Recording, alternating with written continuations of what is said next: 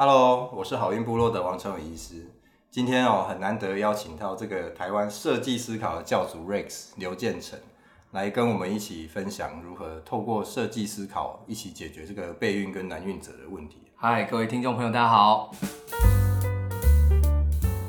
你知道我我 Podcast 已经很久没录了啦，然后我很多听众啊都在问我说，到底你在做什么？上次有一个听众很好玩，他其实后来变我患者。还问说，哎、欸，我朋友要一定要问你说，你到底什么时候要更新？你在干嘛？在干嘛？对，我就是为什么我就没有更新了，就是因为我把之前在录 podcast 的时间都在做这个设计思考的计划。这一集主题听起来好像跟这个备孕跟怀孕没有直接相关，可是我我想要跟大家讲，大概我应该有花了半年到一年的时间，哦，从去了解什么叫做设计思考，然后呢，再把这个设计思考真正运用在这个备孕夫妻上面。然后再看看说，哎，那这样子备孕夫妻的需求是什么？这样，嗯，所以他一开始的缘起哦，是是因为我去我在台大时候在读一个 MBA 啊，那这个叫做创新创业管理的 MBA，就是里面有一堂课就叫做设计思考，它是一个呃两天的很密集的工作坊啊，因为那个 MBA 都是在设计商品，所以他们的设计思考是要用一个系统性的方式。去了解使用者的需求，这个这个是从那个 Stanford 过来的。其实现在在美国是很流行的一个方式，就是说你不要再去用自己的呃思维去思考，说到底呃使用者要什么，而是呢要用系统性的方式去了解使用者真的要什么，之后再做出对应的呃可以解决他们需求的，maybe 是产品或者是一个服务的内容。他们在讲 user base，其实我们以前啊在在医院里面讲的都是叫做 patient base。Patient center，可是哈，这在大医院里面的 patient center 啊，常常都是 doctor center 啊，就是说我们自己医生觉得患者需要什么，我看到患者的需求是什么，然后我们就去设计出一个。产品或者是一个服务流程，呃，想要把这个整个过程变得更好，但是我们从来从来都不会去访谈患者的需求，这样就是说我们不会去真的问他说，哎，那你觉得这个过程你有什么需要，或者你觉得最痛苦的是什么点？这样我就开始想说，好，那我们要就真的认真的要来用设计思考的方式去理解、去洞察，到底我们呃男女的夫妻哦心中想要的是什么，他们的需求到底是什么啊？问题点到底在哪里？为什么每个夫妻来看诊的时候心里都是那么痛苦跟辛苦，我们能不能先去了解说他们痛苦跟辛苦的点在哪里？接下来再来想说，那我们要怎么怎么可以帮忙？哈，所以这这是为什么我最近很久没有录 podcast，其实很多时间 都是在访谈个案。我先让 Rex 哦来简单的讲一下什么叫做设计思考，哈啊，为什么这个设计思考可以运用在这整个难运的主题上面？哎、欸，我觉得你刚才讲的已经讲很好嘞。好，其实设计思考这四个字，呃，从蛮早就有了。它从一九六零年代、一九七零年代就已经有在不同的论文里面提到设计思考。那我们现在在谈的设计思考比较多是大概一九九零年代以后，从西谷一家设计公司叫 IDEO，他们是一个很特别的工作的方法。那在那个时候，让他们的客户觉得很惊讶，因为他们客户觉得不只对你设计出来的产品感到好奇，也对。为什么你可以设计出这样的产品感到好奇？所以他们慢慢将这样的工作方法转移到学术的单位，叫呃 Stanford。那在 Stanford 成立了一个叫 Stanford Disco 的单位，所以在那边开始发展一个比较有系统的去了解使用者需求，去发想，还有去试做原型，然后在结果做做完测试以后，来进一步了解使用者的。方法论这样，嗯，所以你可以这样理解啊，它是一套解决问题的方法，但它的轴心比较像是帮助我们更有系统的借由团队合作，去了解使用者多一点，先多了解使用者真正的问题，那再找到就是对的解决方案。你觉得像这种方式跟跟一般的在解决问题的方式有什么不一样？我们一般其实是没有学过什么解决问题的方式。我我觉得，如果现在在听的听众，应该可以回顾一下自己的求学历程。就是大部分我们解决问题方式是提出答案，对吧？就是因为在我们学习的过程里面，大部分是不会需要去质疑问题的，你不需要去了解太多，就是问题背后的原因。大部分是那个题目一下来，你就要知道答案是什么。那我们一开始培养起这个习惯，就是说，哎，先答出正确答案的人是比较好的，比较好的人。嗯。所以这种问题常常会在这种团队合作里面发生，就是每一个人都在提他觉得正确的解决方案。可是没有一个方法带着我们一起从了解使用者的问题开始，再慢慢发展解决方案。嗯、简单的讲哦，就是自己不要在那边想，你要去真的去了解，使用者是，不是说我们用想，因为因为我以前在医院就是这样。对对，你等下讲。尤其是我们长，我们都是 top down，top down 就是呃，比如说我我觉得好，我我先想，我我觉得这个这个这个男孕患者需要什么东西，我想完之后我再跟院长讲，院长我就觉得哎、啊，他觉得不是那样。但是到底有没有人去听听看这个男孕者或备孕者他们想要什么？没错，就就没有，或者是说，哎、欸，你在在我们整个看诊的流程里面，我会觉得说需要 A B C D E 这样，我觉得我自己会在我那个环境里面舒服。可是事实上，我又我就是男生嘛，我就根我就根本就不是女性的患者啊，所以我哪会知道说那个是不是真的他们要的？对，所以我们就现在就是要颠倒过来去想说，好，那我们就去问好了。讲白了，它就其实就是一个很深度的访谈的过程。从这个深度访谈过程里面呢、喔，再去抽出一些我们觉得重要的元素。这样，我们实际上哦、喔，就是从去年开始就开始去访谈。其实我觉得这个可以补充一下，嗯、就是嗯、呃，这种惯性的思考，就是先先直接想解决方案，其实有很多时候是不是没有问题？对，因为对，呃，它本来就是我们思考的捷径，而且在我们非常有经验的情况下是可以做得到的。对，但我觉得那时候比较惊讶的是。王医师跑过来找我，想要了解他的、嗯、呃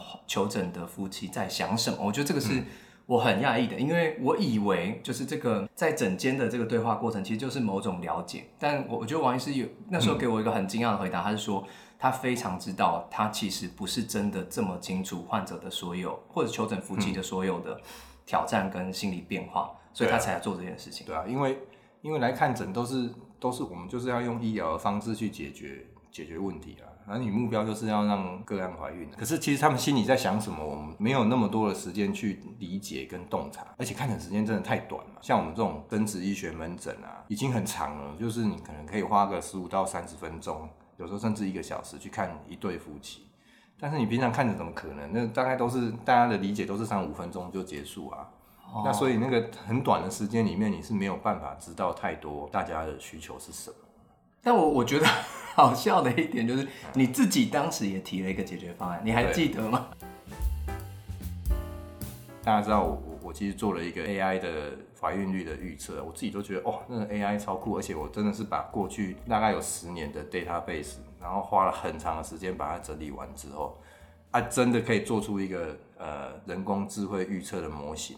然后去预测说，哎，这个呃试管的怀孕率到底是多少？而且呢，我真的把它做了一个网站，哦，叫做好运势哦，大家可以上网去查哦。其实其实我觉得做的很漂亮，然后里面的预测率也准啊。之后背后还有专利哦，所以它算是一个从学术论文，然后专利，接下来变成一个呃商业实做的一个。一个产品啊，没错。但是我们就是因为做这个产品，我想说就会开始去访谈很多的个案，去问说，哎，你们需不需要这样子的人工智慧的东西？因为我自己觉得很酷，但是他们觉得好像不是那么酷哦。没错，就是说我们访谈之后就觉得说，嗯，大家都知道 AI 能够告诉我们怀孕率，那又怎么样？因为每个人想要就是怀孕率要百分之百。其实我觉得现在想起来，好像好像我们讲这个讲的很自然。对但其实，在那时候，我们是很相信说，这个如果求诊的夫妻他很焦虑的话，对，那我就给你一个很精准的、明确的数字，用科学的方式让你知道怀孕率是多少，然后你可以可能怎么提高，嗯，对不对？当时好像是这样子。所以后来我们访谈了多少？应该有二十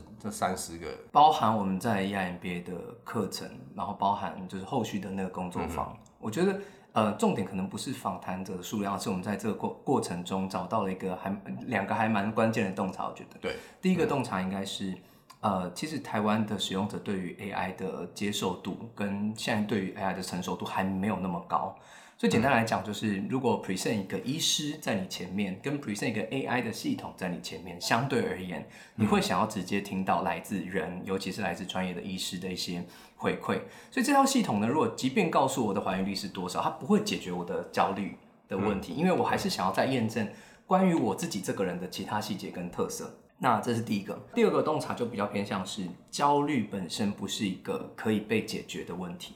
就是我们当时好像有一个很清楚假设，是这个焦虑这么强烈，那呃，如果我们有办法回应这个焦虑来解决它，那就可以怎么说？就是可以很好的解决这个痛点。对。但我们后来发现，其实焦虑它不是一件一个怎么说？它不是一个可以被解决的问题，它是一种状态。那当这个我们的球运的夫妻处在这个状态底下的时候，你要做的事情不是一直提供给他解决方案，去想要解决他的焦虑，而是有机会在陪伴他焦虑的过程之中，了解他焦虑面向各种不同的需求，嗯、所以这才慢慢发展出后面的一些解决方案。嗯，其实哈，备孕的夫妻啊，我们后来了解，真的就是这样，可能。很多听众都会有这种感觉，好像陷在一个漩涡里面走不出来，就说怀孕了之后才才真的可以走出来。我也要提醒大家，你要问问自己哦，我真的人生就只有这件事情，就这个漩涡而已吗？还是我其实有也有别的？其实人有很多很多事情可以做，不是也不是走怀孕这个事情。再来是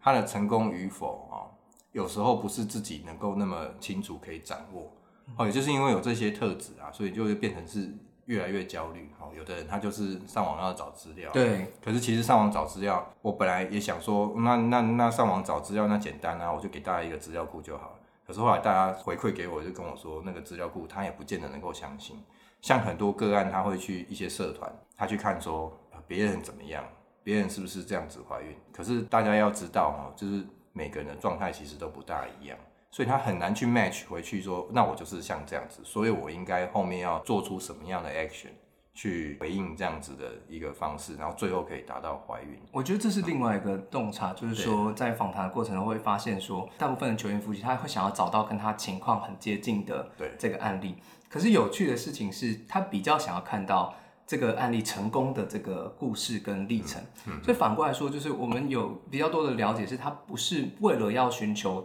直接参照某个人的观点，而是希望在那个当下，他的焦虑能够稍微缓解一点，因为找到一个跟自己很接近的人，后来成功了，这样。对。然后很可惜的是，上网找找资料啊，常常都是失败了才会上网去 po 他自己的个案。对。啊，除非他很困难、很困难、很困难，然后最后成功，他他才会上去讲说自己成功。但是其实这种都是比较少的个案，其实大部分的人都一下怀孕了。或者是他可能试管一两次就怀孕了，他其实不会上网特别去说会送东西啊，自己的问题在哪里，他后来怎么解决，所以他就会变成，当你在上网搜寻资料的时候，会变成有一个很强的呃 bias，就是说你看到的都是一些比较困难的，或者是很难怀孕，或是根本就没有怀孕的，然后就会造成一种我觉得啊不是那么正向的一个一个心理的感觉。要看的话，也要看一些比较知识性，然后比较正向的一些内容哦，不然那个那个感觉会，这种恐慌的感觉、焦虑感会越来越强。那另外，我们也从呃这里面这个整个焦虑的过程里面，发现这个另外一半的角色了啊，就是这个男生哦，在这里面还有医师在这里面到底扮演了什么角色？瑞斯，你有什么感觉没有？我觉得蛮蛮惊讶的一个新的发现是说。对于这个球运的夫妻来说，尤其对女孩子来说，她是没有人真的可以诉说跟听的。我觉得这个很压抑，因为就是你都会想说，老公就可以嘛？一个是老公，一个是老公，对啊，另外一个可能是我他自己很好的朋友。嗯，但是在这个访谈过程中，我们就发现说，哎，不对不对不对，就是他自己很好很好的朋友，如果没有同样的经验的话，他也会觉得那个朋友对他的同理是。不不不重要的，因为就比如说啊、哦，你真的很辛苦，但他心里非常清楚，就是你其实真的不了解我到底有多辛苦。嗯、那我也不容易凭空的去找到另外一个跟我很接近，而我有我又有那么深的信任感的这个对象。我觉得这个是一个还蛮关键的发现。所以我从这里我就想说，好吧，那那不然我们来弄 supporting group 好了，就像那个外国人不是都会做这种什么哎。戒烟团体啊，戒酒团体啊，或离婚会啊，像这一类的团体，我其实也办了一些 supporting group，我才发现说，哦，我们备孕的个案其实很难走出来去跟人见面。你你想想看嘛，我就没办法怀孕，我还要走出来，然后告诉一群没办法怀孕的人说 我没办法怀孕。我觉得要要有那个到那种勇气啊，走出来的人其实是少数啦。对，而且其实他走得出来的时候，其实大概大概心里都不会有太大的问题。支持团体是可能是需要的啊，因为刚刚说好像老公角色跟朋友角色好像有点没有那么真的能够帮助他们。对，有时候好像关心或者家人来自家人关心，反而是某种压力。那个我们为了这个做了一个 Say So 的工作坊嘛，那就有一个很好玩的 idea，就是他们设计了一个 chatbot，那让你可以去沟通，你去讲你的苦苦恼跟辛苦的地方，但这个 chatbot 只会回答嗯啊嗯这样，就是。他有时候你不见得真的是需要什么样的人来为你解决什么问题，只是需要有人好好的听一下你的状况，然后能够就是接受你的这个现在的焦虑，这样。你有时候听听就是你先从嗯跟啊就好，这样子就已经代表你有在听了。这个叫做初级的同理心，一开始就是你先学会聆听就好了，先不要试着回话。因为我自己在跟我太太的沟通的过程，常常我都会都觉得，哟，有时候回了一句话就失败了，这样，因为你因为你回的那句话一定要非常有同理心，这样。所以同理心是什么？同理心就是你要去理解对方的需求是什么。然后要 process 完才可以讲出来。如果是只是自己的情绪讲出来之后，那你不如就嗯就啊这样就好了，这样至少你还有在听。啊，但是如果是回应自己的情绪的时候，哇，那个通常都是完全反效果。如果有听众有男性太太在跟你讲什么话的时候，你试着不要打断他，把话全部都让他讲完，他其实就已经觉得你已经有在开始在关心他。哦，我觉得这个这个是在呃两个人的互动里面一个。很重要。哎、欸，我觉得还可以，还可以补充一个，嗯，就是除了听以外，你可能听到一个程度，你可以反过来问他，那你现在的感觉怎么样？因为我觉得很少有人会被问到，哎、欸，你的感受怎么样？你的感觉如何？但当你问到感觉如何的时候，他比较能够尝试去表达出来，这样。你你自己会这样子问你很熟悉的人吗？我常我如果在我的工作环境下，我常常被问，那你现在的感觉怎么样？我或者是。我觉得你现在有一点，我看起来你有点生气，但我不太知道为什么。那我想了解，你你真的会这样跟你的家人讲吗？呃，就是说我我我觉得我们访谈个案的时候会这样子，就是或者是说，哎、欸，他有点距离的人会这样，但你家人会来说，哦，我现在我看我感觉你有点生气。我我真的有两个不同的经验，嗯、一个是在工作的时候，就是你就有时候会突然无名火压起来，然后我的同事真的是当下问我一个问题，说，哎、欸、，Rex。我我注意到你看起来有点生气，那这不像平常的你会做的表现。Oh. 我想知道为什么你会有点生气。嗯，那这个当然是需要有一点技巧，是或者是看那个状况，因为有时候你会反应说，我根本我没有生气啊，就是我根本没有生气这样。可是有时候我就会停下来，知道说，哎，对，那我为什么会有点生气？我我在在意什么东西？因为常常你在意的东西，你是讲不出来的。那我觉得家人之间更重要，因为其实昨天就是这个情况。这个很快跟大家分享一个故事。我妈妈想要换一个电视，因为电视坏掉，嗯，她就选了一个最便宜的，然后她就跟我讲说，啊，反正这个最便宜的保固三年，三年以后再换一个最便宜的。那我心里面就觉得，为什么要这样子？你你为什么要这么委屈？嗯，然后他就回了我一句说，啊，我就委屈习惯了啊，这样。然后我心里面就非常难过到我讲不下这这句话，这样，我就没办法再讲话。但是我又不想要发脾气，所以我就挂掉。然后过了一阵子，就是我突然想到，我那时候最想讲的一句话是：“你这样子，我觉得很舍不得。”可是你其实大部分时候你是讲不出这句话的。这样。对啊。对。那所以就是我觉得去尝试去表达自己的心理状态是男生也可以，就是你也可以注意说：“哎，我那个当下其实我我先讲一下，我我的感受是我很舍不得。”这样。那这样他就更容易分享。夫妻在一起要求运，要大家一起努力的时候。不是大家一起去堆叠那个压力啊，应该是呃另外一半，因为其实打针啊辛苦都在女生嘛，那男生能做什么？就是你至少不要增加压力，就是可以纾解压力，或是就让他讲哦啊，有时候那个打针的时候情绪很大，那就要让他稍微发泄一下情绪。我常常看到很多夫妻是一边在发泄情绪，另外一边也是女生就说啊，你都不你都没支持我，你都没努力，另外一边说我有啊，那或许你要回馈回来，就是讲说。可以问说，那那为什么你觉得我没有？或是说，那我觉得我哪里做不好？那你告诉我。其实有时候这样也很难啦，有可能蛮需要一个第三方的角色，真的很用心的在听 这样。对啊，所以这个就是这个就是心理师的角色，然后他们就可以呃解决一些这种焦虑的问题。哈，有时候需要一个人呐，哈，所以这也是这也是我们在整个访谈的过程里面啊的一个发现啊，就是说我们发现说，呃，其实大部分的。个案哦，他们需要一个第三方的人，这个人不见得是一定非得要是医师，有时候我都觉得啊，好像是需要我，但是其实我发现很多个案看到我的时候，他们会想要寻求的是医疗的 solution，他们不见得是需要我去帮他们解决这个焦虑的问题，所以就变成很多人会回馈给我说，哦，他需要一个人陪，一个陪伴者是很重要的哈，他可能会是先生，可能会是朋友，可能会是家人，或者是。一个第三者都是哦，一个蛮重要的历程哦，这样就可以解决这样子整个在备孕过程里面的焦虑。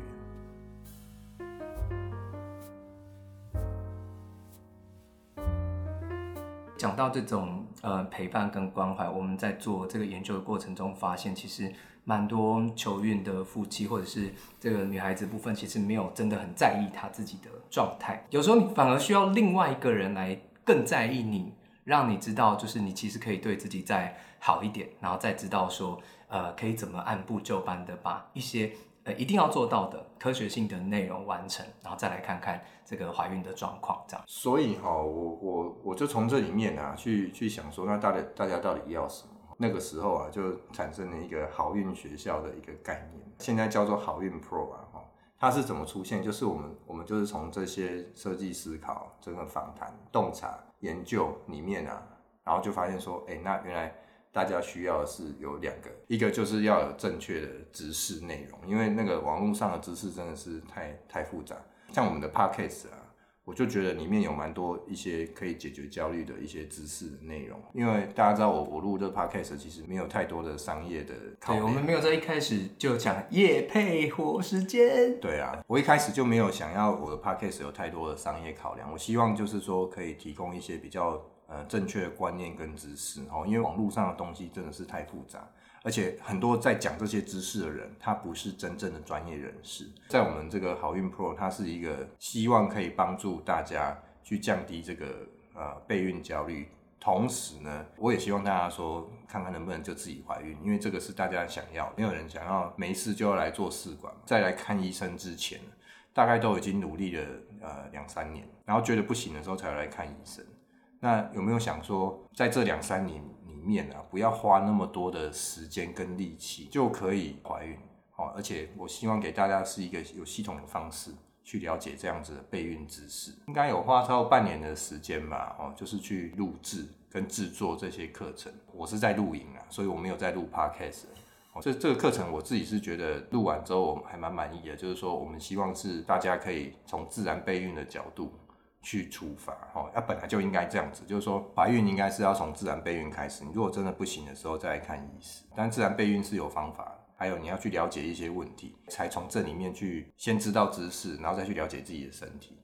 这样子呢就可以比较容易达到自然怀孕的一个历程。我觉得刚才讲到这个还蛮蛮关键的重点。那嗯，对对我来说，我觉得第一件事情是要把我们的求孕的夫妻。可以拉出这个焦虑的回圈，这焦虑回圈就是你感到焦虑以后，你上网查资料，然后好像不太确定这适不适合自己，然后自己尝试了一遍以后，然后又不太确定结果，有可能到最后去看诊，然后发现那情况又不如自己预期，又进到一个更深的这个焦虑循环。所以我觉得第一是呃有系统的自然备孕的课程，其实给你一个。我觉得是希望给大家一个安心感啊，就知道说至少我照着这些做，它就是目前最科学的方式。然后王医师，我觉得也是一个超级难得、超爱看论文的一个医师。那另外一块倒是高海师的部分，我我自己觉得还蛮感动的。就是 这虽然我不是在求孕的历程之中，但我蛮感动的是我们在做这个呃服务的时候，其实做了蛮多次的测试。那从最开始，我们尝试打造一个网站，在没有任何关怀师的情况下，说，诶，我们有这个关怀师。在这个测试的历程中，我们就发现关怀师的必要性，因为它就是一个新的定位。你不用是呃有心理的这个议题，反而是反过来的，是在你没有任何状态、没有任何条件的情况下，就希望先陪着你在可能一到第六次的咨询的过程之之中。每一次都有每一次想要跟你聊聊的主题，但这个重点有些时候不是为了要帮你解决问题，而是希望在这个历程里面也帮你做一个记录。因为有些时候你在做这个备孕的历程，你可能不会自己做这个记录，你可能不知道其实你有多努力。所以就是这个关怀师的存在的目的，有时候不一定是为了协助你解决什么问题，但反而是在这个倾听的过程中，帮你整理出你这一段备孕的历程，然后我们可以更科学的在结束以后反过来看这段备孕的历程里面有发生什么事情，那有什么状况是突发的，那有什么情况是我们在下一次自然备孕的历程里面可以去做改善的。它蛮像你的个人备孕的 PM，我不知道大家有没有这样的经验，就是 Project Manager。他把它当成一个很正式的 project，然后用一个看待一个完整 project 的心态看待这个伙伴，那这个是我觉得关怀师的价值跟重要性。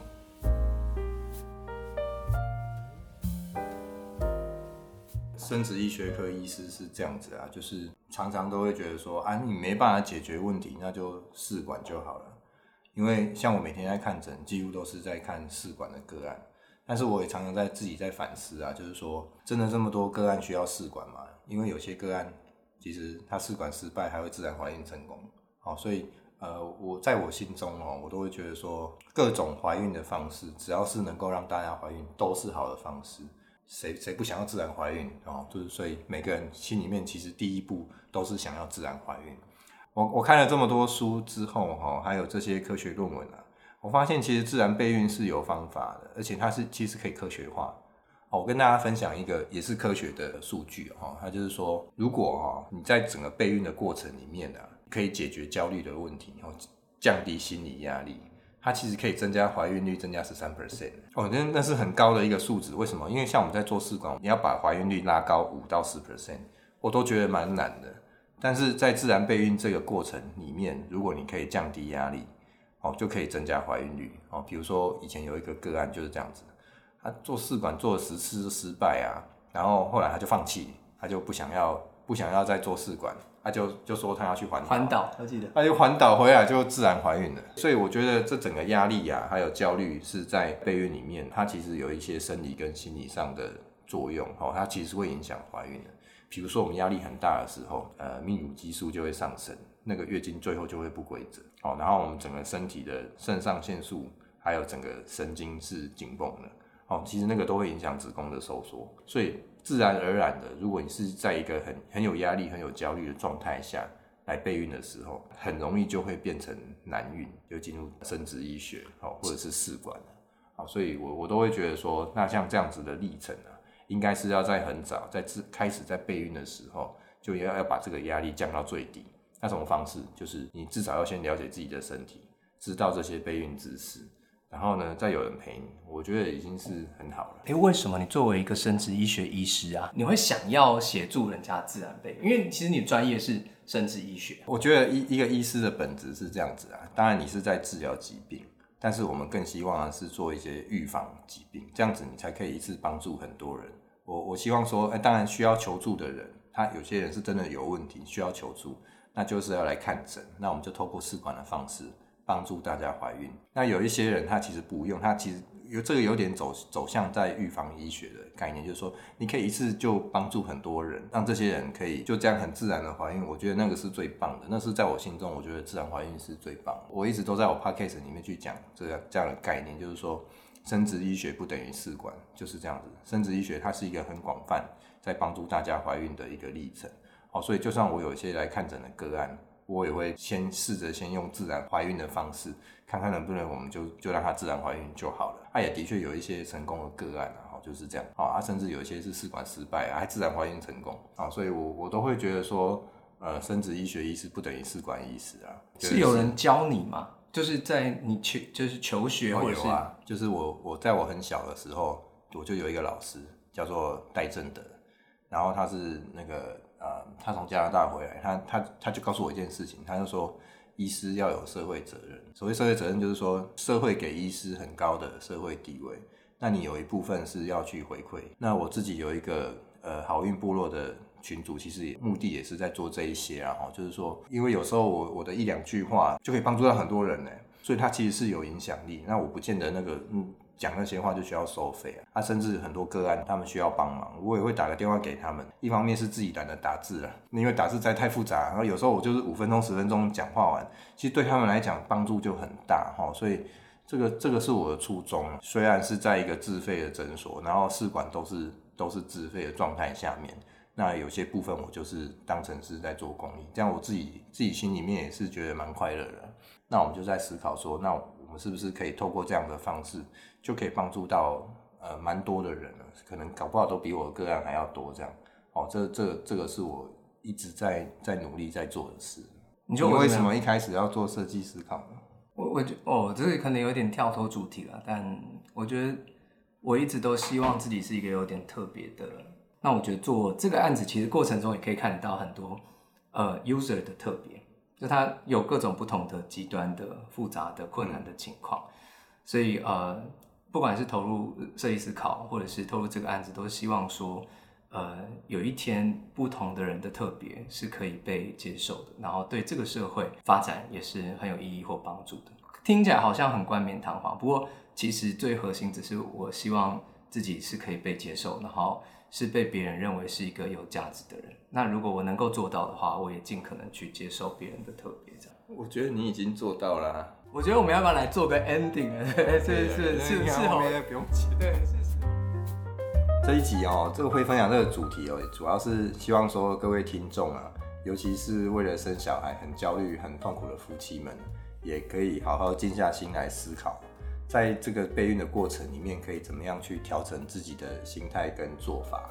哦，有时候会遇到像试管失败啊、流产的状态，也也可以去调整一下，说去了解说进一步要怎么跟医生讨论。那夫妻之间哦，也可以有一些比较深入的讨论。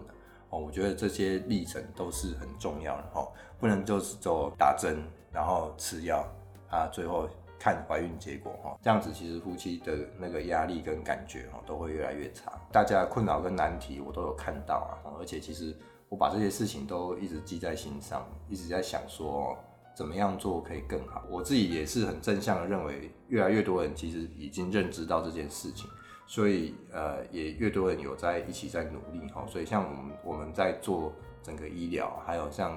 呃心理咨商或者是好运 Pro。都是一个团队在做哈，这样子才可以让这个呃整个大环境啊，对这个难孕夫妻在更友善哈。而且我希望这样友善的行为不不会只有局限在这个呃诊间啊，还有医疗的行为里面。非常谢谢 Rex 哦，今天花时间来跟大家谈谈这个设计思考。好啊，很难得哎。如果大家对设计思考有兴趣的话，也可以在网络上找 Alpha Team 那个这个台大创意设计学院的学术小组，那可以多聊聊。我是王成伟医师，如果你喜欢我的节目，也欢迎在 Apple Podcast 上留下五星的评论。我们下集再聊喽，拜拜，拜拜。下集会不会又等半年？不会，下集下礼拜。